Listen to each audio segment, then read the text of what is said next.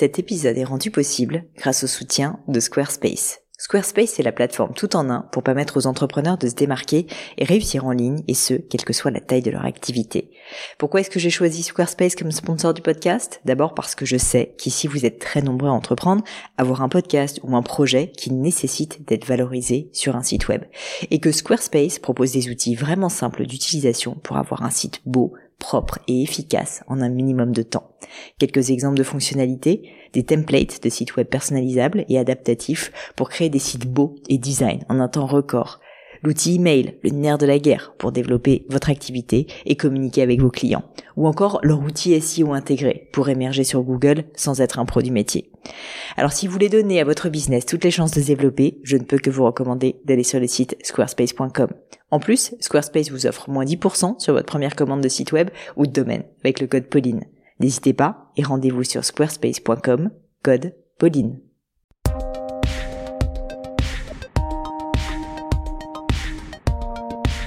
Hello à tous, j'espère que vous allez bien. Ici Pauline Legno et bienvenue sur le podcast. Vous le savez, avec ce podcast, je vous fais partir à la rencontre de personnalités toutes plus exceptionnelles les unes que les autres, des chercheurs, des scientifiques, des sportifs, des athlètes et des entrepreneurs. Et c'est le cas aujourd'hui parce que j'ai le plaisir, le grand plaisir d'avoir à mes côtés Laurie Tillman. Je pense que vous la connaissez, mais j'ai quand même décidé de vous faire une petite intro pour les quelques personnes peut-être qui ne sauraient pas l'étendue du parcours de D'abord, avant de commencer, vous pouvez bien sûr retrouver Laurie sur tous ses nombreux réseaux. Je crois qu'elle est absolument partout, quasiment. Euh, en tout cas sur Instagram très présente et sur TikTok aussi. Voici donc quelques éléments sur Laurie Tillman si vous ne la connaissiez pas encore. Élue Miss France en 2011, puis classée dans le top 10 des Miss Univers, Laurie n'est pas juste une jolie fille. C'est avant tout, je trouve, une femme d'action. Peu de temps après la remise de son titre, elle se lance dans le monde de la télévision et devient tour à tour journaliste sportive, puis animatrice pour diverses émissions. En parallèle, Laurie lance plusieurs activités, Parisienne et alors, dont on va parler, sa marque de prêt-à-porter responsable, et avec son mari, le restaurant Vida à Paris 10. Et pour la petite anecdote, pendant très longtemps, mes bureaux étaient en face de Vida. Cette démarche entrepreneuriale me touche, vous vous en doutez, évidemment particulièrement, et ce d'autant plus que l'énergie et la notoriété de Laurie font d'elle un modèle, je crois, pour de nombreuses femmes, et de nombreux hommes aussi certainement, et c'est une des raisons pour lesquelles j'étais aussi heureuse d'être avec elle aujourd'hui, et de pouvoir participer pour tout vous dire, et ceci est une grande exclusivité, à coécrire, mais c'est surtout Laurie qui l'a fait bien sûr, à ma petite échelle en tout cas, son dernier livre intitulé Happy Entrepreneur qui sort le 14 octobre. Désolée pour cette longue introduction, bah non, mais c'est trop bien. On reprend notre souffle comme ça. Tu, tu, vas le reprendre et moi je vais te remercier. Merci déjà de m'inviter dans le gratin qui est un qui est que tu as rebaptisé d'ailleurs euh, de ton nom, Pauline Tout à fait. Tout à fait. Euh, et que j'ai toujours eu beaucoup de bonheur à écouter. Donc euh, je serais presque un peu stressée. En plus on est chez moi, donc il y a un truc où je, je, devais me sentir bien, mais malgré tout, tu vois, ta, Oh pré- ta présence. Mais non, mais j'ai la pression parce que tous ceux qui sont passés avant moi euh, m'ont appris des choses et j'espère en apprendre euh, autant à ceux qui nous écouteront. J'en suis sûre. En tout cas, je te remercie parce que vraiment, euh, ça a été une belle rencontre pour moi. Et euh, c'est pour ça que j'étais aussi contente de pouvoir participer euh, une fois de plus à ma petite échelle à ce livre. Et donc, voilà, ce livre sera vu qu'on a les disponible. caméras, on leur montre en exclu ou pas? On a les planches, on n'a pas le livre, mais on a les planches. C'est de l'exclu, c'est trop bien. voilà, donc ça sera euh, là c'est la première de couve et là c'est la quatrième de couve et à l'intérieur on aura notre petite photo avec euh, Pauline. Est-ce qu'on a le droit de raconter les coulisses? Vas-y. euh, Je sens qu'il y a un petit camion qui est en train de nettoyer la rue en bas de chez moi. Est-ce que tu veux qu'on ferme la fenêtre pour qu'on s'entende mieux Allez, vas-y, Allez, allez, go. On a le droit. On a tout à fait le droit. C'est l'authenticité. euh. L'authenticité avant tout. Oui, parce euh, qu'il est tôt ce matin. voilà, les gens nettoient les rues en dessous, en dessous de nous. Euh, Laurie, si ça te va, ce que je voulais faire, c'est justement commencer par parler euh, bah, de ce sujet qui nous a rassemblés quand même, l'entrepreneuriat. Et je, tu sais que les personnes qui écoutent ce podcast sont assez concernées aussi par le sujet. Du coup, on va mettre, si ça te va, les pieds dans le plat tout de suite. Ouais. Et moi, je voulais commencer par parler du coup de Parisienne et alors Mm. et euh, et de Vida pour comprendre aussi pourquoi tu avais voulu écrire ce livre.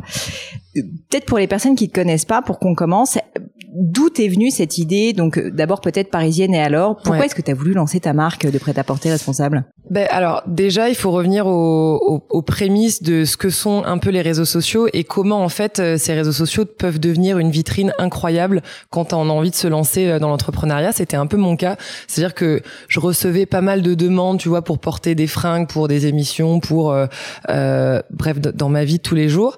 Et c'est vrai que j'ai essayé d'être de plus en plus exigeante quant à euh, au sourçage, on parle de, de, de sourcer des aliments qu'on mange euh, pour mieux manger. Ben moi, j'avais envie de mieux consommer la mode et, et, je me retrouvais un petit peu confrontée à des obstacles où le made in France, ben, c'était pas toujours ce que j'avais envie de porter, c'était pas toujours des matières naturelles euh, mmh. euh, qui me correspondaient. Et je me suis dit, putain, c'est quand même bête de faire de la com et de la pub finalement à, à, cette industrie de la mode qui est la deuxième plus polluante au monde et de pas réussir à se challenger et trouver le mode d'emploi pour faire une mode qui nous correspondent à nous euh, femmes aux mille et une vies et, euh, et en même temps que ça soit une mode responsable. Et c'est là que Parisienne et alors tout est fabriqué à Paris d'où le nom euh, est né il est pas né de moi toute seule euh, parfois dans la vie, je crois qu'il faut croire aux bonnes étoiles, aux bonnes étoiles.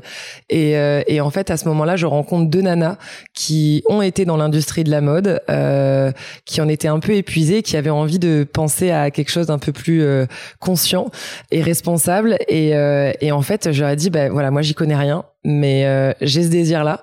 Est-ce que vous souhaitez m'accompagner dans la partie développement, production, ou moi, enfin vraiment, je, je, veux pas mettre les pieds dans le plat, et je mmh. veux pas me foirer. J'ai envie de faire quelque chose qui fonctionne. J'ai envie de quelque chose qui soit séduisant pour moi d'abord, mais qu'il soit qui soit séduisant pour euh, euh, pour tout le monde. Et puis je pense que donner aussi un élan nouveau à l'entrepreneuriat euh, de la mode et toutes celles qui toutes ceux qui aimeraient se lancer euh, et c'est possible en fait c'est pas très difficile il suffit d'être un peu armé d'avoir un peu de motivation de de pas avoir peur de faire des nuits un peu courtes et puis après une fois que c'est là c'est là quoi en fait, ce que ce que je trouve euh, hyper chouette dans ce que tu racontes, c'est déjà l'humilité de se dire que tu vas pas tout faire toute seule. Mm. Et ça, c'est vrai que c'est un point sur lequel je voulais revenir parce que, en fait, il y a beaucoup de gens qui, c'est leur bébé, c'est leur projet, et du coup, ils veulent vraiment ne rien partager, mm. tu vois. Ils ont peur aussi peut-être de pas capter toute la valeur, je sais pas. Mais en fait, toi, tu as eu l'intelligence, je pense, de dire, bah, en fait, euh, je sais très bien faire certaines choses, je sais pas tout faire, mm. ou en tout cas, je vais pas avoir le temps parce que tu as quand même beaucoup de choses à gérer. Ouais, non, mais c'est vrai. Et du coup, tu as fait ce choix-là. Euh, Est-ce que tu aurais euh, des, peut-être des astuces, des conseils à nous donner sur ce sujet de l'association? Là, je comprends que c'était un coup de cœur, mais en gros, comment est-ce que vous organisez? Comment vous répartissez les rôles mais en fait, je, pense que la, déjà savoir déléguer, que ça soit dans son entreprise individuelle, euh, comme moi, c'est, enfin c'est le cas euh, au-delà de Parisienne et alors, euh, c'est tout bête, mais la gestion, que ce soit des émissions, des réseaux sociaux, bah, c'est quelque chose que je fais seule. Mais en fait, j'ai appris petit à petit à déléguer la partie. il y a des parties administratives, contractuelles, légales, mmh. où au début tu fais tout seul, mais et c'est génial parce que c'est la meilleure, c'est, enfin c'est le meilleur stage au monde de commencer seul, mais derrière il faut surtout pas hésiter à, à se faire aider. Alors évidemment, quand tu embauches quelqu'un euh, qui t'assiste sur ton tes propres activités, elle il faut partir du principe que la personne en question ne pourra jamais faire aussi bien que toi. Et ça, c'est le premier conseil, c'est-à-dire qu'il faut on est exigeant quand on est chef d'entreprise, mmh. on, on, est obligé de l'être, mais il faut mettre le curseur un tout petit poil plus bas parce que sinon on va pas y arriver et on va se perdre soi-même. Et derrière nous c'est notre entreprise. Donc derrière si nous notre nous euh, bah, il boite un peu bah, c'est la dégringolade euh, à tous les niveaux. Donc euh, vraiment être tranquille et essayer de l'être avec euh, avec son exigence qu'on place toujours au max niveau. Et ben voilà baisser un tout petit baisser d'un cran et c'est le cas avec bah, les mes deux mes deux associés de Parisienne et alors donc Alex et Dorothée qui qui elle avait des exigences euh, tout comme moi, mais on s'est rendu compte à un moment donné que on pouvait pas euh, tout de suite taper très fort dans une grosse collection avec mm. euh, des matières que personne pourrait s'offrir. Donc pareil, on a avec ce qu'on pouvait, avec des matières naturelles qu'on essayait de sourcer, on s'est rendu compte qu'il y en avait très peu, donc on a fait des toutes petites collections et c'est très bien comme ça. Et en fait, c'est devenu notre mode de fonctionnement de faire des, des petites collections qui ne fonctionnent qu'à la précommande. Et si il y en a plus, bah il faudra juste être patient et se dire bah, que notre haut notre chemise arrivera dans 15 jours et c'est pas très grave. Évidemment qu'on aimerait être plus productif, mais euh, la vie d'un entrepreneur qui essaie de faire des choses bien et en conscience avec la planète, bah, c'est pas toujours évident. Donc euh, voilà, on s'y fait. Bon, et puis en plus, euh, ça va dans la démarche, tu vois, anti-gaspillage. Finalement, il y a que ce qui est, commandé qui est produit, tu vois. En fait, c'est ça moi, je trouve ça hyper cohérent, au final, avec mm. votre plateforme de marque. Donc, je trouve ça trop cool. Exactement. Si on revient, alors tu peux me parler soit de Parisienne et alors, soit de Vida, où je sais que tu le fais avec euh, avec Juan, mais euh, par où est-ce que vous avez commencé? C'est-à-dire que quand tu, il y a cette rencontre, ok, il y a cette idée, il y a cette envie, et finalement, c'est quoi les premières étapes dans dans dans les deux cas? Alors, eh ben, on peut parler de Vida si vous voulez, parce que donc là, Parisienne et alors, marque de, de mode responsable, et Vida, euh, qui est le restaurant qu'on a lancé avec mon mari Juan, et et qui qui qui est un peu dans la même philosophie, c'est-à-dire euh, partir de ce que la terre a de meilleur à nous offrir pour la mettre dans vos assiettes, mais de manière un peu sexy, un peu twistée, un peu un peu fun et colorée, euh, et pas chiante parce que la betterave, oui, ou le navet, ça peut paraître ça, chiant. rendre sexy le healthy food, quoi. Ouais, c'est ça. Et, et en fait, c'est trop bête parce qu'en France, vraiment, on a mais des, des, des produits merveilleux qu'on parce que on les a mal mangés à la cantine, comme c'est le mm. cas de la betterave euh, ou du céleri, par exemple. Et eh ben, je sais pas, on a un mauvais, on a une mauvaise vibes avec eux quand on moi, j'adore la betterave. Mais ouais, et pourtant la betterave cuite, la betterave crue, c'est dément quoi. Donc euh, voilà, bon, je te donne l'exemple de ces deux produits-là. Il n'y a pas que ceux-là qu'on qu'on développe et, et, et qu'on vous offre. Ça dépend des saisons déjà. Et bref, Vida est né de cette envie-là de créer un restaurant consciencieux de euh, notre environnement, de la terre, de notre organisme, de notre microbiote. Et on est parti vraiment de tous les aliments, les super aliments qui peuvent nous faire du bien à midi, surtout quand on fait un, un jeûne, par exemple le matin, ou un jeûne intermittent comme c'est mon cas. Et eh ben on a envie de se lâcher le midi. Et eh ben voilà, c'est c'est chez moi que j'ai envie de venir. Et je mmh. me suis créé ma propre petite cantine bien-être avec Juan, qui est chef cuisinier, euh, entrepreneur, restaurateur. Donc lui, il avait pareil tous les voilà, tout est calé dans sa tête. Moi, la restauration, jamais j'y aurais mis les pieds. Donc euh, ben, j'ai juste donné de mon temps et de mon énergie euh, et de mon entrepreneuriat dans les dans les choses que je savais faire une déco de resto, euh, motiver un personnel et, et, leur donner des, des tips pour, euh, ben en fait, pour raconter l'histoire aux clients. Euh, ça peut passer par euh, un petit bouquet de sauge que tu que tu mets au début sur la table des clients pour leur dire ben voilà, euh, là on va on va se purifier. Bon, on n'est pas des gourous non plus, c'est bizarre ce que je raconte. Non mais, non non mais on a pensé à plein de petits. Mais tu racontes des histoires quoi. Voilà, c'est des petits détails donc donc vraiment je suis dans le plus dans le côté euh, image du restaurant, les réseaux hmm. sociaux, les photos, comment faire, le contact avec euh, les journalistes, tout, tout l'aspect communication parce que c'est important quand tu te lances. et Juan, c'est vraiment les recettes, euh, l'embauche du personnel euh, et, et, faire tourner un restaurant que moi ça, je, enfin pour le coup, c'est pas du tout ma partie. Et heureusement parce que déjà quand tu te lances en couple, bah il faut que ta vie de couple tienne et il faut que ton entreprise tienne. Donc il faut, enfin voilà, faut jamais marcher sur les pieds de l'un ou de l'autre. On a essayé à des moments, hein, il a essayé de me donner des, des idées d'écho, c'était à chier. J'ai essayé de lui donner des idées entrepreneuriales, enfin d'embauche ou ou de cartes. Bah non, je, je suis pas, je suis une bonne cobaye pour goûter, mais je ne fais pas la cuisine, donc je reste à ma place. J'adore, j'adore. Je trouve ça hyper euh, sain en fait. Enfin, c'est, bah, non, mais tu vois le nombre d'entrepreneurs que je croise et l'association, ça se passe mal parce que justement ils se marchent sur les pieds. Mm. Et ça, je trouve ça génial que vous ayez une répartition des rôles. Alors là, elle peut paraître évidente parce qu'effectivement, bah t'es pas euh, t'es pas cook quoi. Mm, donc, euh, mm. mais mais je trouve ça génial en fait que vous l'assumiez autant. Et du coup, j'imagine, je suis quand même obligée de te poser la question que ça se passe très bien dans l'association entre vous. Ouais. Ouais. Attends, bah oui, enfin Vida va trop bien. Euh, nous, notre couple, enfin, je vais pas rentrer dans les détails, mais on s'aime comme au premier jour et, et je pense que c'est, on est des challengers l'un et l'autre. Et, et peut-être que ça a nourri d'une certaine manière euh, aussi à un moment donné notre couple. En tout cas, on essaie toujours de le faire, comme tu le dis, de manière saine, bienveillante et que, enfin, notre priorité c'est nous ce sera pas Vida, mais ça reste quand même notre petit bébé et, euh, hmm. et on est trop heureux et fiers que que ça fonctionne au bout de quatre ans, qu'on ait commencé les livraisons euh, à emporter tous les deux sur notre petit vélo parce que le, après le confinement, le, la vente à emporter, nous on n'avait jamais développé ça. On a créé un labo en dessous pour que ça parte et que ça gêne pas les cuisines quand le restaurant réouvrirait. Enfin, vraiment, on a vécu des, des, des, hmm. des, des difficultés folles, mais on s'est toujours relevé et je pense que l'amour de son entreprise fait euh, que, que tu es prêt à, à relever tous les défis, quoi. Alors, euh, je veux quand même un peu parler du livre et, de mêler toute ton histoire personnelle, tu vois, à l'entrepreneuriat et à ce livre.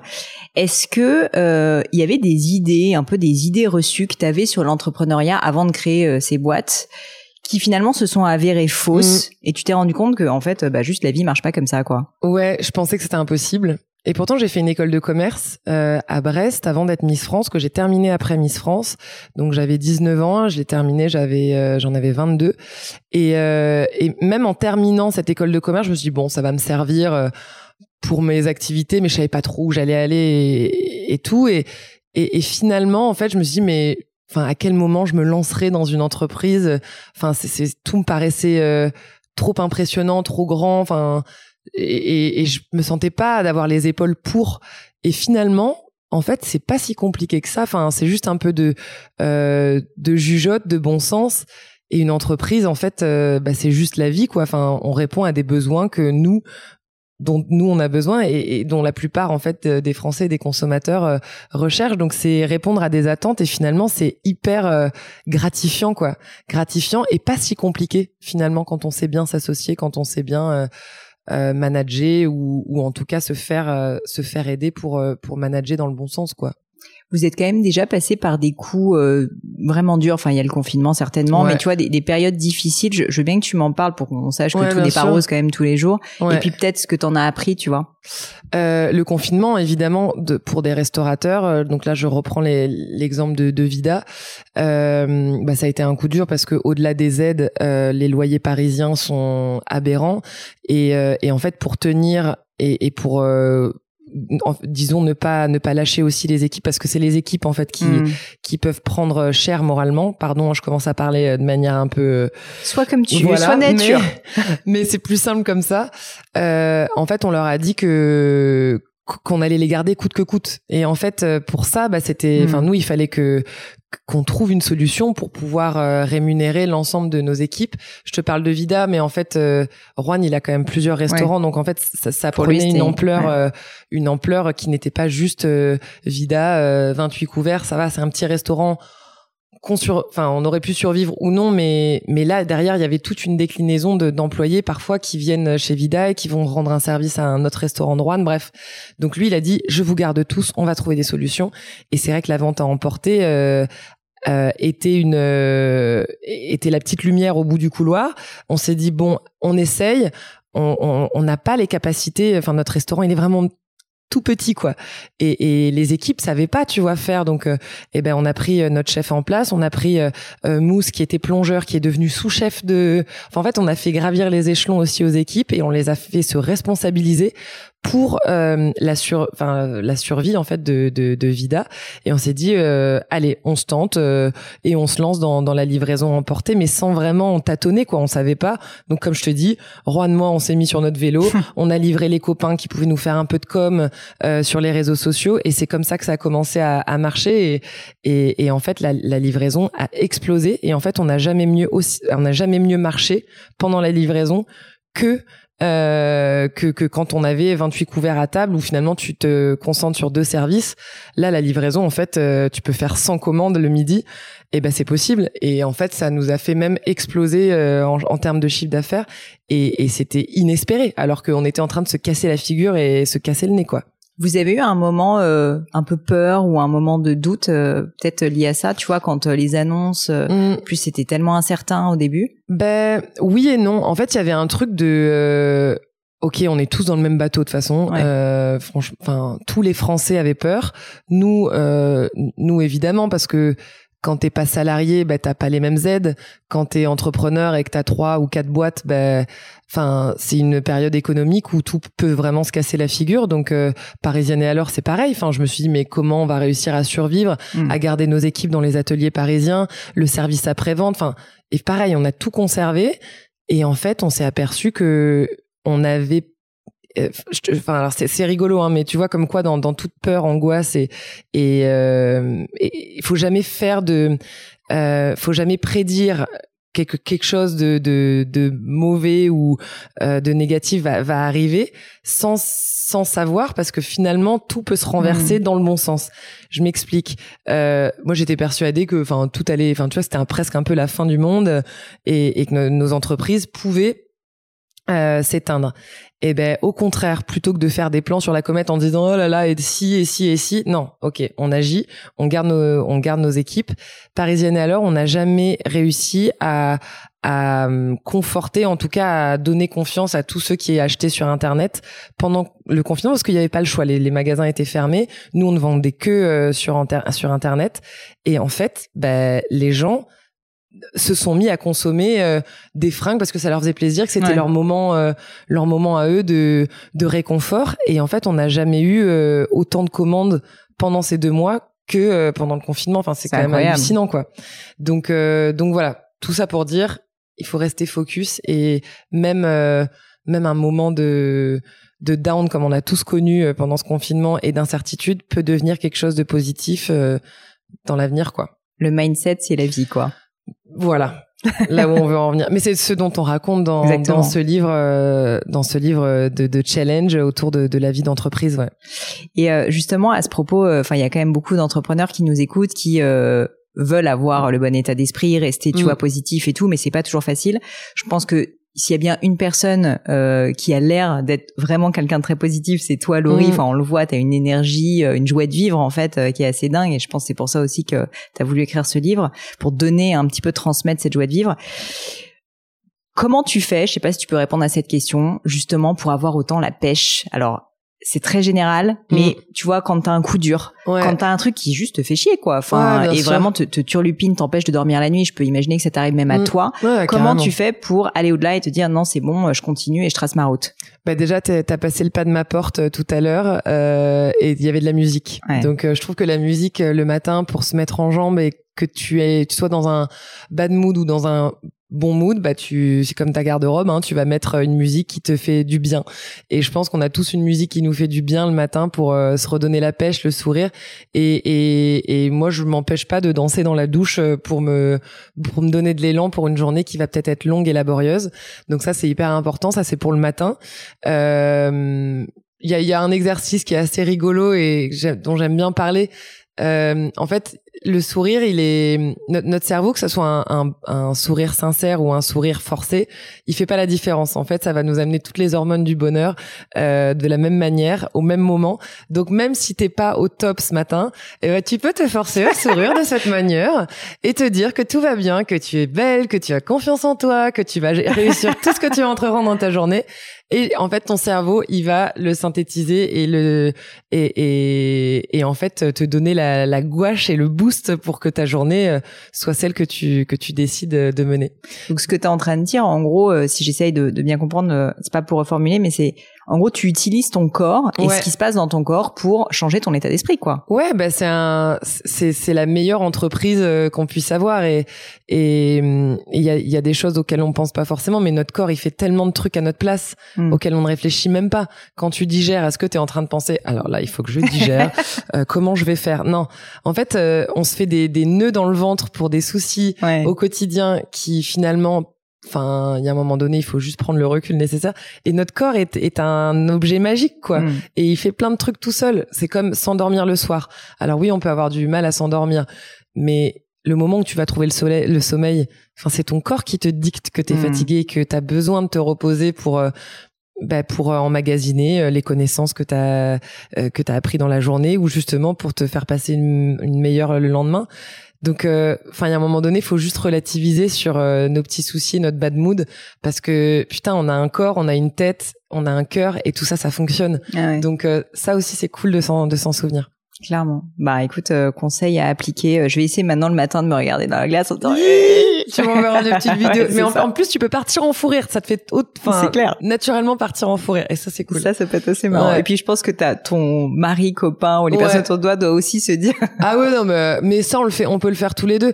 Mais après, quand tu te réveilles, euh... enfin, j'ai pas besoin de le faire quand je, quand il y a Juan euh, qui se prépare à côté de moi parce qu'on se marre quoi qu'il arrive et se marrer, c'est important.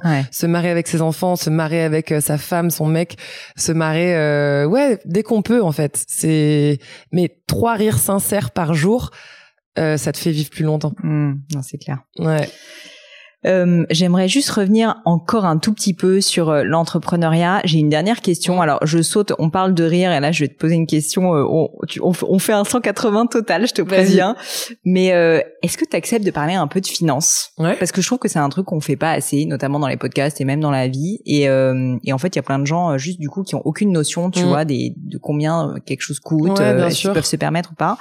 Et bah du coup là, vous avez lancé plusieurs entreprises. Et comment est-ce que tu finançais ces activités Enfin, comment tu y réfléchissais? Est-ce que vous avez dû emprunter de l'argent? Est-ce que tu avais suffisamment d'économies pour le faire? Je veux pas du tout que ça te mette mal à l'aise, mais je pense que c'est utile, tu vois, de Il y a eu des deux. Il y a eu des deux. Euh, pour euh, Vida, par exemple, avec Juan, euh, moi j'ai racheté des parts. En fait, ce restaurant existait déjà, mais il n'était pas conçu de la même manière. Enfin, c'était totalement différent avec une autre association que Juan avait avec avec un chef brésilien euh, auparavant qui a voulu partir vers de nouvelles aventures et plutôt que de vendre ce restaurant-là, euh, Juan m'a proposé, il m'a dit bah euh, est-ce que tu veux qu'on s'associe euh, à 50-50 et et, et qu'on tente l'aventure de d'un restaurant qui correspondrait aux méthodes de bien-être que je venais de lancer à l'époque, donc mm. au top, tonique organique positive, et où la part de, de, de la part nutrition était hyper importante et Juan m'avait beaucoup aidé là-dedans. Et je dis bah ouais, enfin c'est quand même trop bête. Euh, l'emplacement il est quand même sympa. On, il, est peu, il est à taille humaine et moi ça me fait pas moins peur que tu vois de me lancer dans un restaurant à 100 places. Donc euh, bah écoute, je rachète les parts euh, de de, de ton ancien associé, pas de souci. Donc on s'est entendu là-dessus. au début non d'ailleurs j'avais pas 50%. Je j'avais je me sentais pas d'avoir les épaules pour. J'ai dit je prends 30%. Et puis au fur et à mesure, bah, évidemment, quand ton entreprise fonctionne et marche, eh ben je suis rentrée en égo avec Juan. Je dis bon, euh, je trouve que euh, globalement euh, on est euh, on, on, est motivé à 50-50 sur ce restaurant, on a envie qu'il marche. Et surtout, bah d'ailleurs après le confinement, j'ai là vraiment j'ai envie de me donner à 1000%. Mm. Enfin, ça m'a redonné l'envie de me de me battre encore plus fort pour mon resto. Mais pour ça, bah, j'ai aussi envie d'avoir la petite carotte euh, devant mes yeux. Donc, est-ce que je peux te racheter 20% de tes parts? Comme ça, on a 50-50. Euh, enfin, t'as toujours 51-49, tu sais comment ça se mmh. passe. Euh, et, c'est très équilibré. Quoi. Et donc, c'est c'est encore plus équilibré. Ça a rien changé, hein, parce que j'étais aussi motivée avant. Mais mais je sais pas, maintenant, tu vois, y a on a une force de développement qui fait que euh, bah, t'as envie de te bouger. Alors, pour ça, on n'a pas... Euh, moi, j'ai pas emprunté, j'avais des économies.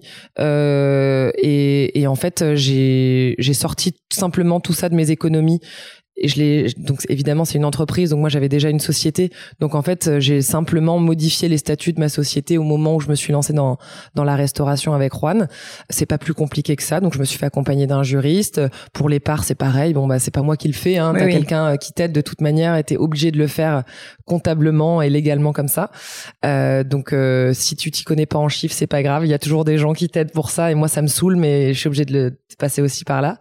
Et pour la partie prêt oui ça nous, euh, on a emprunté pour Vida pour euh, la refonte euh, totale de du lieu parce qu'en en fait on avait beaucoup de travaux au départ et on l'a refait au moment de de créer un laboratoire en fait dans le sous-sol dans la cave de Vida qui nous servait d'entrepôt auparavant. Et eh ben on a créé une deuxième cuisine post-confinement, quand on a vu que la vente à emporter se portait bien, on a dit bah voilà en fait c'est deux entités différentes et, et pareil on a emprunté pour faire les travaux en bas.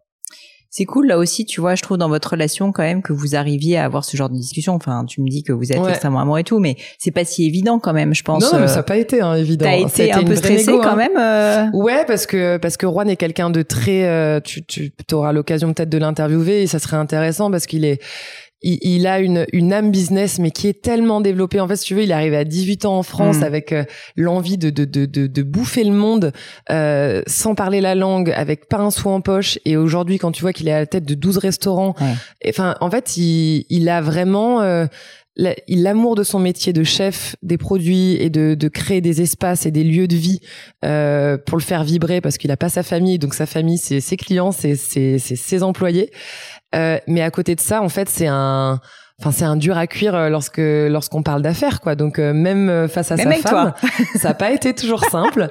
Mais euh, mais voilà on, on, a chacun moi je suis plus une sensible je suis plus sensible. Donc forcément je sais que ça va être dur de de, de le confronter sur ces questions là mais en fait j'ai joué de mes charmes lui aussi et on s'en est sorti. Alors ça m'amène à une question j'avais pas prévu de te la poser mais ça m'intéresse c'est tu disais que tu es quelqu'un de sensible et et, et je peux un peu le percevoir. Mm. est-ce que est-ce que c'est dur pour toi d'avoir des conversations difficiles ou est-ce que tu as réussi à progresser là-dessus, à justement savoir dire non? Ouais. T'es hyper sollicité, savoir euh, dire euh, ok non là ça va pas être possible. Enfin tu vois un peu euh, mm.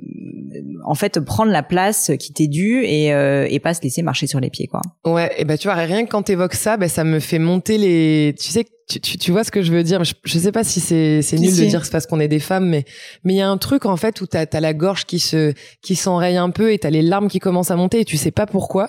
Mais euh, mais mais euh, oui j'ai toujours du mal à dire non. Et oui euh, j'ai toujours du mal à à rentrer dans dans une discussion un peu armée quand tu dois recentrer tes équipes ou euh, ou, ou leur admettre que que tu as été déçu sur tel ou tel point, c'est pas quelque chose que j'aime faire, c'est quelque chose qui est pourtant essentiel si ton si on veut durer, mais euh, oui, j'ai progressé grâce aussi à notre euh, à notre collaboration même si elle était un peu platonique dans ce livre-là mais on a chacun donné notre part et, et de lire aussi toi ta manière de d'entreprendre et, et, de gérer ce genre de difficultés et de sensibilité auxquelles on est tous confrontés. Et heureusement qu'on est sensible parce que sinon on gérerait pas nos entreprises de cette manière-là et, euh, et on n'attirerait pas aussi euh, les gens qui, qui nous suivent pour ça. Euh, mais j'ai beaucoup appris et j'apprends encore au quotidien euh, à ton contact aussi et j'aimerais te, te, te, te, te lancer la même question. Je sais pas si j'ai le droit de le faire ou pas, bah, mais tu fais ce que tu veux. Bah ouais, moi j'aimerais bien savoir comment Pauline Legnaud fait pour gérer ses équipes euh, quand quand il y a un, un, truc qui va pas et comment euh, bah tu fais pour ne pas te laisser submerger par tes émotions. Bah après, tu vois, euh, moi ce que je constate, ce qui est fou, c'est que c'est pas du tout que avec les équipes, ça peut être avec la famille, avec des amis. Moi aussi, comme toi, je pense, je suis plutôt quelqu'un qui aime faire plaisir, qui aime bien les gens, mm. et du coup, j'avais beaucoup de mal à dire non. Et en fait, euh, je pense que je me faisais pas mal bouffer, euh, mm. enfin mm. comme beaucoup de gens, mes femmes d'ailleurs. Et au final, euh, au final, j'ai pas vrai. Je, je, pense que je suis passée moi dans ma vie, je sais pas si t'as vécu ça, mais par une période très très difficile. Euh, je dirais un peu de dépression. J'ai pas été mm. diagnostiquée, mais très dure. Et, euh, et en fait, quand tu touches le fond, à un moment donné, tu es obligé de faire le tri. Mm. Et, euh, et je me suis rendu compte que la raison pour laquelle j'étais pas bien, c'est parce qu'en fait, je vivais un peu pour les autres, tu vois, et que je vivais plus pour moi, et que je savais même pas ce que je voulais, et que j'essayais tellement de faire plaisir à tout le monde que finalement, tu mm. vois, j'étais mal. Et euh, c'est quand j'ai un peu repris cette confiance en moi, qui est pas une confiance genre j'écrase les gens, mais plus en mode, bah en fait, quand je pense qu'il faut aller dans cette direction, je le dis et je mm. l'assume. Et si quelqu'un veut pas aller dans la même direction, c'est pas grave, mais je lui dis qu'en fait, c'est pas ma direction et que s'il veut venir avec moi, il faut qu'il change, tu vois. Ouais. Et c'est pas toujours facile, encore pour moi, hein, mais maintenant au moins je suis beaucoup plus claire, si tu veux, sur le fait de pas mettre de l'agressivité dedans, mais juste dire c'est un peu c'est comme ça, quoi. Mm. Et j'ai pas tellement d'astuces. Je pense c'est très personnel comme travail à faire. Ah, c'est une introspection, hein, tout simplement. Mm. Et pour rebondir là-dessus, je trouve et j'ai eu le sentiment, je sais pas si cette, la période difficile dont tu parles est arrivée avant ou pendant le confinement, mais le confinement nous a permis de faire un tri sélectif, enfin pas sélectif, mais un tri euh, social de, de, de, notre vie parfois à mille à l'heure. Enfin, tu vois, il y avait moins de soirées, moins mmh. d'événements où tu dois être, moins de dîners que tu... Enfin, tu vois, tu savais pas trop comment tu pouvais gérer. Donc, en fait, tu étais avec ton noyau dur de, de, de gens qui te font du bien. Et en fait, tu dis, mais bah, j'ai juste besoin de ça. Enfin, tout le reste de mes amitiés un peu superficielles, professionnelles, Enfin, ils m'apportent quoi? Ils seront à mon enterrement euh, quand, quand je vais y passer. Et en fait, c'est tout bête, mais euh, je trouve que depuis euh, cette période-là, bah, ça nous apprend aussi à faire le tri sain dont on a besoin nous.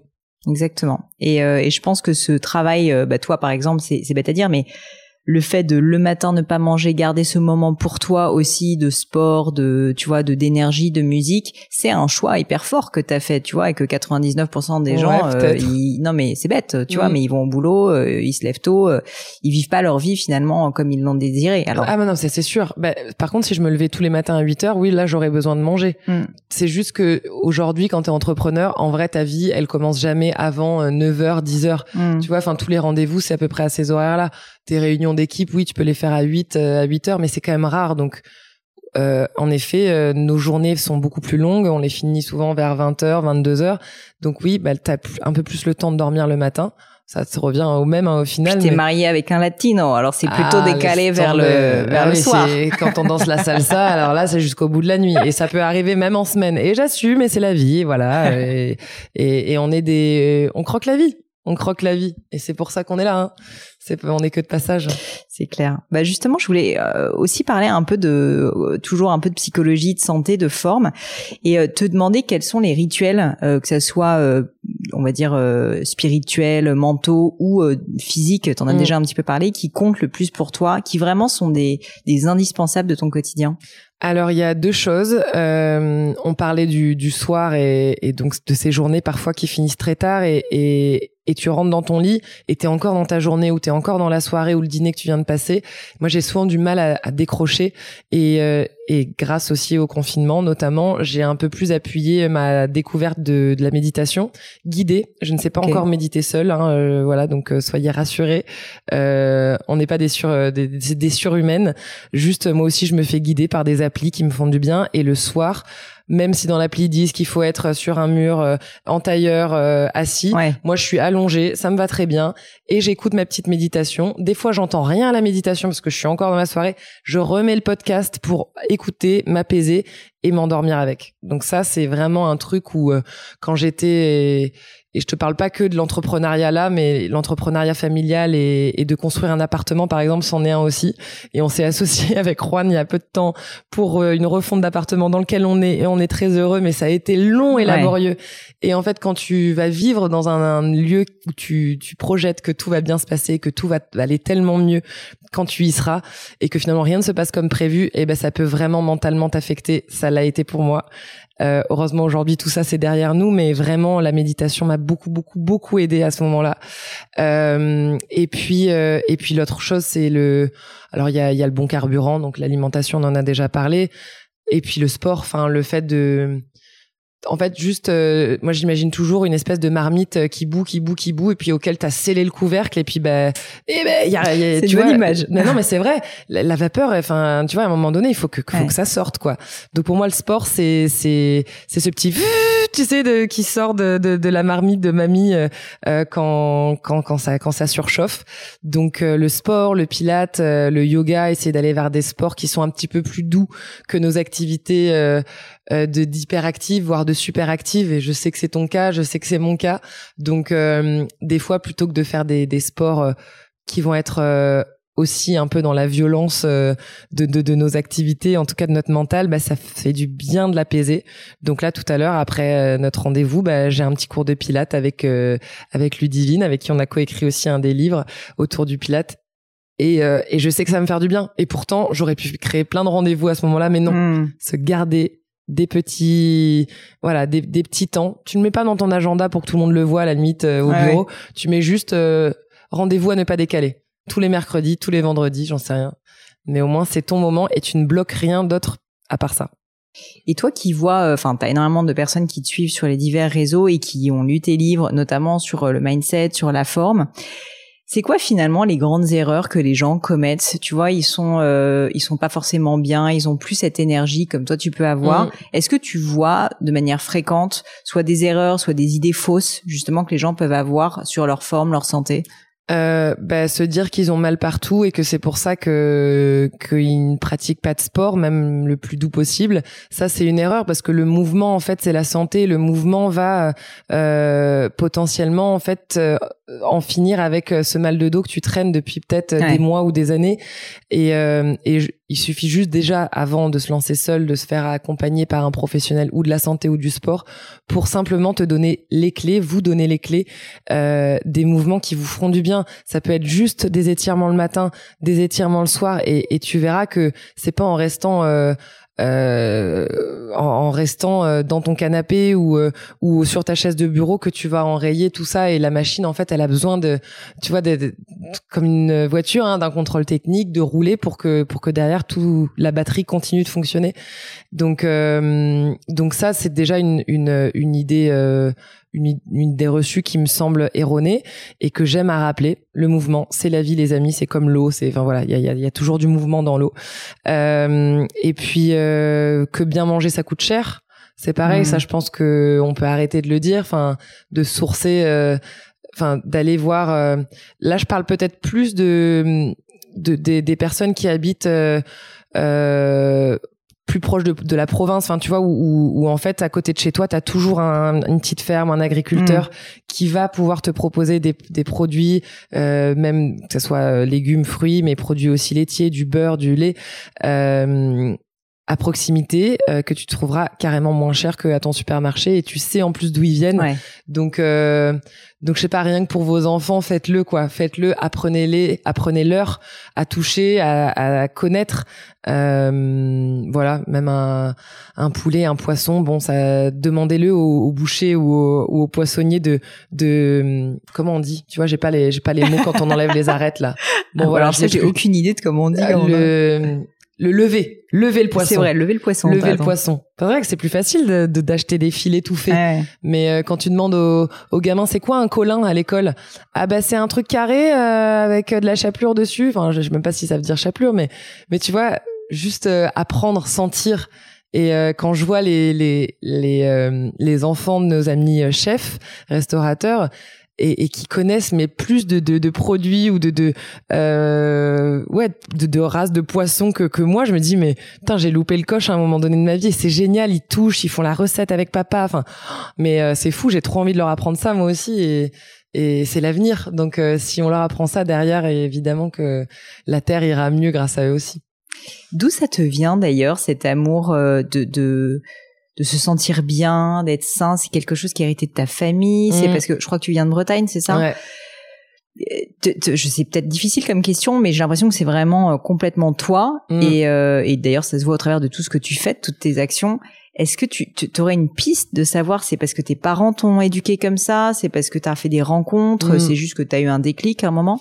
Non, je pense que mes parents, ils sont pour beaucoup. Euh, ma maman et mon papa ont toujours eu un spirit hyper positif et euh, euh sportif où, en fait, le week-end, on restait jamais à la maison et c'était pour aller découvrir de, en France, hein, on n'a jamais voyagé au-delà de la France, on avait un camping-car. Et puis mon papa allait pêcher, puis on se faisait des petits pique-niques avec ma maman, on apprenait à cuisiner. Enfin, en fait, il y avait tout un, mode de vie qui était dédié à euh, beaucoup au plaisir, c'est vrai. Euh, mes parents travaillaient beaucoup, mais le week-end, c'était vraiment notre moment à nous. Le midi, ma maman, elle se débrouillait toujours pour rentrer à la maison, pour me faire à manger, que je ne mange pas à la cantine. Euh, donc en fait, finalement, toutes ces bases-là, je pense que je les ai reproduites. Euh, il y, a, y a surtout un moment où j'ai appris à vivre seule, où je me suis dit, mais où je me suis laissée un peu en pas en croûter mais j'avais envie de sortir j'avais envie de faire la fête j'avais envie de mal manger j'avais envie de pas faire de sport. Enfin il y a toujours un moment donné où tu contres un peu cette éducation. Et en fait bah ça te rattrape très vite hein. Tu sais que t'es un peu mal au fond de toi que t'as pris quelques kilos qui te font pas plaisir bref. Et en fait, je me suis dit mais non, ma vie euh, c'est pas ça, ma vie j'ai grandi comme ça et je, je veux vieillir comme ça. Donc euh, donc ouais, arrivé à Paris, je me suis dit que c'est pas parce que j'habitais pas en Bretagne que je pouvais pas bien manger, faire du sport. Alors autrement, hein, parce que j'avais plus l'océan pour surfer, euh, euh, j'avais plus la ferme de Kéroudi pour aller chercher euh, les légumes, les produits que ma maman allait chercher chez eux et qu'elle y, elle, elle y va d'ailleurs toujours et je les embrasse. Et, et j'ai appris autrement. Et c'est vrai que Rouen a aussi été un bon moteur pour ça. Euh, sur la partie alimentation et sur la partie sport, je pense que moi je l'ai aussi amené dans mon univers. Donc c'est cool, on est complémentaires. C'est clair, ça se sent. Euh, je saute encore du coq à l'âne, mais je voulais quand même parler un peu de, de ta carrière, euh, euh, tout autant mannequinat dans le monde de l'influence, de toutes ces activités-là. En fait, ce qui m'intéresse plus, pour être honnête, c'est pas tellement euh, de parler de ce que ce que t'as fait parce que ça, euh, t'as déjà écrit dessus, enfin t'en mm. as beaucoup parlé, mais c'est plus de parler en fait de tes engagements et de responsabilités, parce qu'en fait finalement t'es vraiment une figure publique. Enfin là en plus, mm. j'ai vu que t'as dépassé le million de followers sur oh, Instagram, donc c'est quand même assez dingue quand on y pense. Enfin, c'est génial.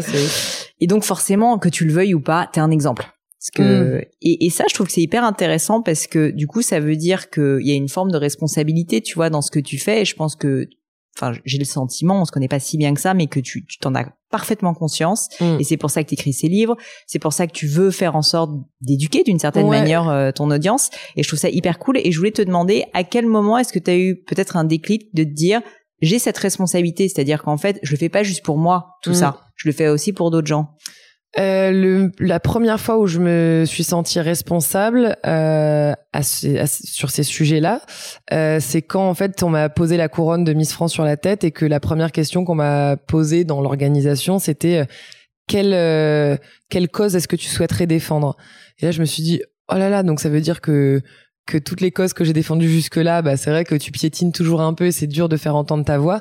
Là, je vais avoir le, le temps, l'opportunité, on va me donner les moyens de, de pouvoir en parler au plus grand nombre.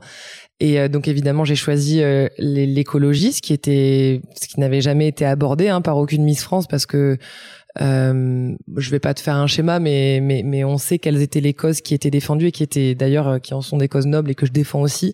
Mais la partie écologie, pour moi, c'était tellement, enfin, ça, ça coulait dans mes veines en tant qu'étudiante déjà parce que j'avais créé des des euh, des programmes autour du surf et des nettoyages de plage au sein même de, de mon école de commerce avec des week-ends qu'on appelait surf écolo où on faisait surfer les étudiants et en même temps on les éduquait à ramasser les déchets.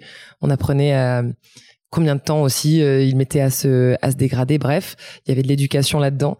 Et quand on m'a posé cette question je dis bah en fait je veux juste faire la même chose pendant mon année de Miss France et aller éduquer les gamins euh, à la sortie des écoles euh, en les amenant au bord des plages ou au bord des cours d'eau euh, sur la Seine et, et leur expliquer que que, que oui, quand on voit un déchet par terre, ben on n'est pas obligé de l'ignorer, on peut courber le dos et apprendre à ses parents aussi à le ramasser, à le mettre dans une poubelle c'est un peu bête ce que je dis, hein, ça va pas changer euh, le cours de l'univers, mais euh, mais là je me suis dit bah ouais ma responsabilité elle, est peut-être là.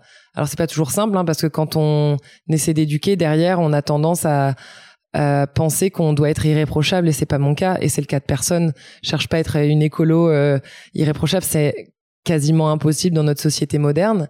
Et, euh, et c'est là que, que les difficultés elles, elles arrivent parce que on se fait pointer du doigt pour la moindre action qu'on fait euh, euh et, et, et, et, donc voilà il faut apprendre un peu à à dire euh, j'assume j'ai ces convictions là et je vais faire le maximum pour vous donner toutes les clés dans le positif euh, pour agir de votre côté aussi. Mais c'est pas pour autant que je suis parfaite et je le serai jamais. Et heureusement et ça, c'est cool que tu le dises parce que je pense qu'il y a beaucoup de jugements, notamment sur les réseaux sociaux, et que toi, euh, avec un million de followers, forcément, euh, bah, tu as beaucoup de bien, de bienveillance, mais tu as aussi forcément du jugement négatif. Et je pense qu'éduquer aussi, tu vois, à arrêter de juger un peu hâtivement sur des choses où finalement bah oui personne n'est irréprochable mais ils font du mieux qu'ils peuvent c'est c'est assez cool que tu vois que t'en parles donc euh... ouais c'est ce que j'aimerais euh, défendre aussi maintenant que les gens comprennent quoi que mm. on n'est pas irréprochable et heureusement parce qu'on est juste humain sinon on serait des machines. Ouais, et puis eux le seront pas non plus et c'est pas grave c'est sûr. Ouais ouais, c'est sûr. Euh, eh ben écoute, euh, je pense qu'on va pouvoir terminer maintenant par mon petit crible. Ce sont ah. des questions personnelles. Alors, Je t'ai déjà posé pas une question personnelle, hein, mais bon, euh, est-ce que tu as vécu dans ta vie, ça peut être euh, vie pro, vie perso, le sport, peu importe, un grand échec? Et qu'est-ce que t'en as tiré comme enseignement? Euh, un grand échec. Euh, c'est toujours difficile. On a plutôt tendance de parler de nos réussites que de nos échecs, et c'est toujours le moment où je bug. Euh, tu vois, j'aurais dû réviser et me préparer. je le savais. Oui. Alors, ça va aller au-delà de l'entrepreneuriat, mais on parlait de l'appartement et de l'endroit où on se sent bien pour travailler, parce que quand on est en entrepreneur, eh ben on travaille souvent de chez nous et d'autant plus depuis que le télétravail a explosé. Et, euh, et en fait, ça faisait il y a un an, j'ai commencé à rechercher des appartements ou des maisons ou bref un endroit où je me sentirais bien euh, parce que dans un précédent appartement euh, dans le précédent appartement dans lequel on vivait, il y avait il y avait pas assez de lumière et en fait je me suis rendu compte que je fonctionnais à énergie solaire comme beaucoup d'entre nous et comme je pense que c'est ton cas. Et vraiment, je me suis mis un truc en tête, mais avec des exigences folles pour trouver l'appartement de mes rêves. Et évidemment, en fait, je me suis rendu compte que, hum, à un moment donné, je me projetais beaucoup trop vite. C'est-à-dire qu'avant même que une offre était acceptée, et en l'occurrence, il y avait un appartement qui me plaisait, qui, qui cochait toutes les cases. Bon, il y avait des, des défauts aussi, mais j'étais convaincue que, que, que, j'allais y être, que j'allais être dedans. Et, et, et bref, on n'avait pas signé les papiers, mais l'offre avait, avait été acceptée. Et, je me projette, je me projette. On va mettre ça là. Euh, je vois déjà l'archi. Je pense déjà au mobilier. Bam. Et puis patatras. Je vous passe les détails. Le truc s'est pas fait. On m'est passé devant. Euh, c'était limite euh, même pas légal ce qui se passait, mais mais en fait ça m'a dépassé. Et là, tous mes rêves se sont écroulés du jour au lendemain où je me dis merde donc va falloir que je me remette dans ces recherches que je retrouve l'énergie nécessaire que que je renaisse en fait euh, finalement de mon propre corps et de mon propre mental. En fait il faut arrêter de projeter des choses quand on sait que elles peuvent nous filer sous les doigts. C'est euh, je, je, place cet exemple-là avec un appartement, mais ça vaut pour tous les exemples du monde, familiaux, familiaux professionnels. Donc euh, voilà, la projection, c'est super, mais il faut pas qu'elle soit trop hâtive parce que au risque d'être supra déçu et et en plus j'étais toute seule là-dedans quoi, je pouvais pas en parler à personne. Enfin tout le monde aurait dit bah oui mais t'es con. Évidemment t'es con, bah, ça le truc était pas fait. Donc euh, voilà, c'était une petite leçon euh, qui j'espère pourra vous vous être bénéfique mais que bénéfique bénéfice bénéfique. Mais je te rejoins à, à 400% euh, pour euh, te citer un mini exemple. Je parle pas souvent de mon expérience chez Gemio, mais on a eu à plusieurs reprises des offres de rachat chez Gemio. Il se trouve qu'on vend plus la boîte. Euh, d'ailleurs, on cherchait pas à la vendre à l'époque, mais bon, parfois tu as des des choses qui sont intéressantes qui peuvent arriver. Et, euh, et en fait, ça ne s'est pas fait au final. Et en fait, ce qui était terrible, c'était pas tellement que ça ne s'est pas fait, parce qu'au final, on cherchait même pas à vendre la boîte initialement, mais c'est d'avoir fait tout le process, d'être rentré dans le truc, d'avoir de s'être projeté comme tu dis, et finalement, ça ne se fait pas à la fin. En fait, t'es déçu alors que tu le voulais même pas initialement. C'était assez, euh, c'était assez fou. Mais c'est intéressant, je pense, de l'avoir fait au final, parce que ça te redonne aussi euh, un booster de confiance, mmh. de savoir que tu as des investisseurs qui veulent racheter ta boîte d'une certaine manière, déjà, ça te permet de la valoriser et de savoir combien, en fait, euh, j'ai mis au aujourd'hui. Ça nous arrive avec Vida aussi ou avec Parisienne alors. Et derrière, tu te dis, bon, ça reste à moi, mais ça vaut tant. Et, euh, et c'est moi qui ai fait ça avec mes petites équipes parce qu'on n'est jamais seul et on le répète. C'est clair. Et ben, ça, c'est, enfin voilà, il faut en retenir ça. Et pareil pour l'appartement, regarde, au final, j'ai trouvé bien mieux et je l'ai refaçonné euh, d'une manière totalement différente. Au final, je suis sûre que maintenant, t'es pas déçu, évidemment. C'est mm. sûr. Euh, S'il y avait quelque chose à refaire dans pareil dans ta vie, ta carrière, tout ce que tu veux, qu'est-ce que tu referais différemment? Les questions sont difficiles. Non, c'est pas difficile parce que en vrai, je pourrais. Euh, en vrai, t'as toujours des petites des petites ombres au tableau qui te font un peu, pardon, un peu chier, mais mais au final, en fait, tout a un sens. Hmm. Et si on est là à se parler aujourd'hui de tout ça, euh, c'est que ça devait arriver. Et je vais dire un truc. Euh, que Miss France soit passée par là parce que souvent on me répète oui mais c'est parce que tu as été à un moment donné médiatisé que tu as pu créer tout ça que Miss France soit passée par là ou pas, j'aurais fait la même chose. Ça m'aurait pris certainement un peu plus de temps et j'admets que j'ai dû gagner peut-être 5 voire 10 ans de ma vie, mais euh, mais j'aurais 40 ans et on se parlerait au même moment et j'aurais j'aurais je me serais challengée de la même façon avec les mêmes projets, les mêmes objectifs et les mêmes convictions.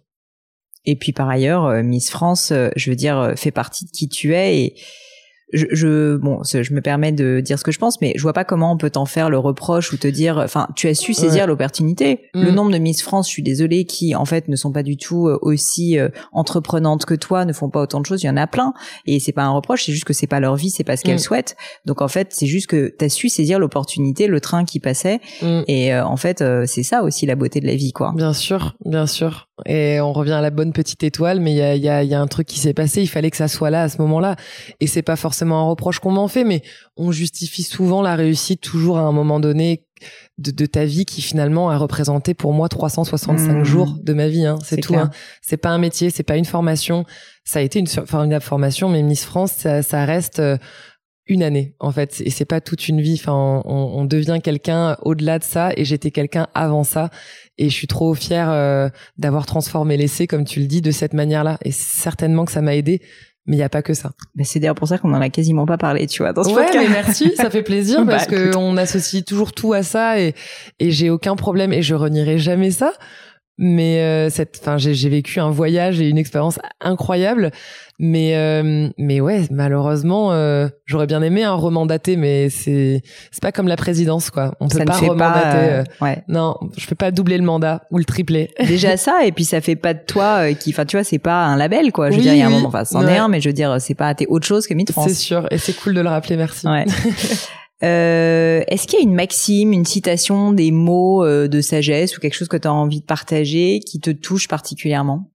Eh ben, figure-toi que quand j'avais écrit ce premier petit livre qui s'appelle Le métier de paraître, la vie d'une miss et qui a été justement l'occasion de tourner la page sur ce sur ce sur cette expérience de vie, j'avais écrit à la fin du livre, il y a ce que la vie, il y a ce que la vie t'a donné et ce que tu en fais. Et je trouve que ça recoupe bien avec ce qu'on vient de se dire. Fait, une jolie euh, phrase. Hein. On a tout dans les mains. Après, ça dépend comment tu le tu le disperses Comment tu le transformes il y a pas mal d'études qui montrent. Alors je, je, je, dis quelque chose de très vague. Désolé euh, pour les personnes qui aimeraient chercher plus de détails, mais il y a apparemment pas mal d'études scientifiques qui montrent qu'on a tous autant de chances en fait dans la vie. Mais il y a certaines personnes qui arrivent à les saisir ces mm. chances et d'autres qui ne les saisissent pas. Et donc il faut aussi faire plus de choses pour plus saisir sa chance, prendre plus de risques peut-être mm. aussi. Mais toi finalement, t'as accepté de saisir ta chance. Tu vois, t'étais pas obligé d'accepter de postuler à Miss France. Enfin, il y a plein de choix que t'aurais pu faire différemment. Et comme toi, je pense qu'on a su et on sait saisir les chances euh, qui, qui se pointent euh, devant nous et parfois euh, par flemme ou par des intérêts, on a tendance à, à, à passer de l'autre côté de la route. Et nous, je pense qu'on est dans l'action et, et que même si ça se fait pas, on a quand même envie d'essayer. Et finalement, c'est ça la vie, c'est juste essayer. Puis au pire, ça, au pire, ça fonctionne. bon, ma dernière question, euh, c'est une question concernant les livres parce que moi, je suis un rat de bibliothèque, Laurie. J'ai toujours adoré lire et du coup, c'est aussi pour ça que j'étais trop contente de, de, pouvoir participer à ton livre. Euh, Est-ce qu'il y a un livre qui t'a vraiment marqué dans la vie, euh, qui a été hyper important pour toi? Ça peut être une BD, ça peut être, euh, enfin, vraiment, mais comme tu veux. Ouais. Euh, il y en a pas mal. Il y a les cinq accords Toltec, mais bon, euh, c'est peut-être pas très original. Bon, euh, mais c'est ma marraine en plus qui, qui m'a. Comment tu l'as découvert ce, ce livre? C'est ma marraine euh, qui m'a dit faut absolument, euh, faut absolument que tu lises ça et et, et je pense qu'elle était aussi consciente que j'ai pas toujours une tranquillité d'esprit euh, qui me laisse dormir la nuit et, et euh, on a beau faire comme si tout allait bien tout le temps, bah c'est pas toujours mon cas aussi. Et je trouve que que ces cinq accords Toltec nous permettent de de prendre le recul nécessaire. Ça a commencé par les quatre accords Toltec et, euh, et, du coup j'ai eu le cinquième là cet été. Donc voilà. Et c'est bien de le relire. Je trouve que c'est un livre que tu peux oublier. Enfin, tu sais ce qui t'a apporté, mais c'est cool aussi de, de le relire et c'est ce qui m'est arrivé cet été pour voilà, jamais oublier que ouais qu'on doit qu'on doit juste prendre les, les le recul nécessaire parfois sur euh, des objectifs, euh, des, des obstacles, euh, la vie quoi, tout simplement. Laurie, je te remercie mille fois. Merci vraiment de m'avoir accueilli chez toi en plus, d'avoir mis une petite, une petite pause sur ta musique pour qu'on fasse ce podcast ensemble. Alors, juste quand même, avant qu'on se quitte, euh, le livre, où est-ce qu'on le retrouve? Alors donc euh, donc notre petit euh, notre petit livre petit Happy Entrepreneur voilà on va vous apprendre à, à, vous challenger à lancer votre activité garder la motivation booster votre leadership. Ça ça sort le 14 octobre accompagné de deux autres petits livrets euh, de la même manière constitués un peu comme ça un autour du pilate un autour de l'automassage du visage. Donc rien à voir très facile à lire très agréable. Oui voilà l'idée c'est que ça soit ça soit ça se lit comme un magazine et on pourra le retrouver évidemment bah, à la Fnac, euh, euh, dans vos librairies, surtout soutenez vos libraires et puis euh, puis sur internet aussi. Enfin, vous connaissez les. Et il est dispo en précommande si je me trompe pas. Il est dispo en précommande. Il le sera 15 jours avant le, la sortie. Parfait. Ouais. On te retrouve sur Instagram, on te retrouve euh, sur euh, ton podcast, peut-être, dont on peut parler euh, malgré tout. Alors, je sais pas si au moment où on a diffusé cet épisode, il sera encore sorti. Si, bah, du coup, tu peux nous en dire un tout petit peu plus quand même, peut-être? Oui, je voulais me lancer dans le podcast et tu m'as donné, tu es l'une des personnes qui m'a donné envie de le faire et je te remercie d'ailleurs pour tes petits conseils estivaux. On en a échangé et, et j'avais envie de lancer un podcast qui qui prend un peu le contre-pied du bien-être justement parce que j'en parle beaucoup. Et justement je parle souvent euh, de tout ce qui va et de tout ce qu'on peut faire pour que ça aille. Euh, et les réseaux sociaux euh, c'en est une formidable vitrine. C'est vrai qu'on montre plutôt tout ce qui roule. Et quand on fait du sport à la salle quand on mange bien quand on a mm. le smile et que tout va bien. Mais qu'est-ce qu'on fait de tous les moments down? C'est ce dont j'avais envie de parler et, euh, et de répondre en fait à toutes les questions qu'on me pose 18 euh, fois par jour. Mais comment tu fais pour être au top tout le temps et comment tu fais pour rester positive? Mais euh, tu fais du sport tous les jours. Euh, et comment tu fais pour te sentir légitime et pas sentir le syndrome de l'imposteur après tout ce que tu as fait? Bah tout ça, je vais y répondre et de la manière la plus sincère, authentique possible, sans filtre, sans image, et ça va me faire le plus grand bien. c'est clair. Tu vas voir. Je pense que tu vas te rendre compte. en tout cas, moi, c'est ce que j'ai vécu avec le podcast. C'est que c'est presque plus pour moi maintenant que ah je le fais, quoi. Ah bah je me fais une autopsychanalyse euh, toute seule. je te jure, je suis en plein dedans. C'est magnifique. D'ailleurs, j'enregistre le troisième demain. Et, euh, et, oui, je pense que ça sera en ligne quand quand le tien le sera. Génial. Et ça s'appellera le podcast. De ça s'appellera Comment tu fais comment tu fais Bah ouais, parce qu'on va partir de toutes les tous les questionnements qui animent, euh, qui animent nos vies et notre entourage euh, tout le temps. Cool. Merci Laurie. Merci à toi Pauline. Et voilà, fini aujourd'hui. J'espère que l'épisode vous a plu. Merci d'avoir passé tout ce temps avec moi. Et quelques petites choses avant de vous quitter. D'abord, si vous cherchez les notes de l'épisode avec toutes les références, bah, c'est simple, allez directement sur le blog du podcast. Donc c'est www.le-du6gratin.fr. Vous trouverez normalement toutes les infos dessus. Aussi, si vous souhaitez me contacter pour me poser d'autres questions, que je mettrai d'ailleurs peut-être un jour sur le podcast, ou me proposer de nouveaux invités, ou juste me faire un feedback, me proposer un livre, peu importe à la rigueur, et bien surtout n'hésitez pas à le faire. J'aime bien répondre. J'essaye d'être assez active sur les réseaux sociaux et en particulier sur LinkedIn et sur Instagram qui sont mes deux réseaux sociaux de prédilection. Donc sous le pseudo Pauline Lénio, tout attaché. C'est très simple. Dernière chose, un truc qui compte énormément pour moi et je sais que c'est pénible à faire mais vraiment ça compte, c'est si vous me laissez une note 5 étoiles ou que vous parlez du podcast autour de vous ou que vous mettez un avis. Et la note 5 étoiles, c'est en particulier sur Apple Podcast, sur iTunes. Pourquoi? Parce que c'est là qu'il y a le plus d'écoute et avoir des notes en fait permet de donner plus de visibilité au podcast. Donc vraiment, vraiment n'hésitez pas. Et si on est si nombreux aujourd'hui à écouter le gratin, euh, à faire partie de cette communauté, bah, c'est grâce à vous et justement à toutes ces personnes. C'est plus de 3000, 4000 personnes qui ont à chaque fois pris le temps de mettre des notes. Donc ça m'aide beaucoup et merci à eux. Comme à chaque fois, vraiment un grand, grand merci de m'avoir écouté jusqu'ici. J'espère que l'épisode vous a plu et je vous dis à très bientôt.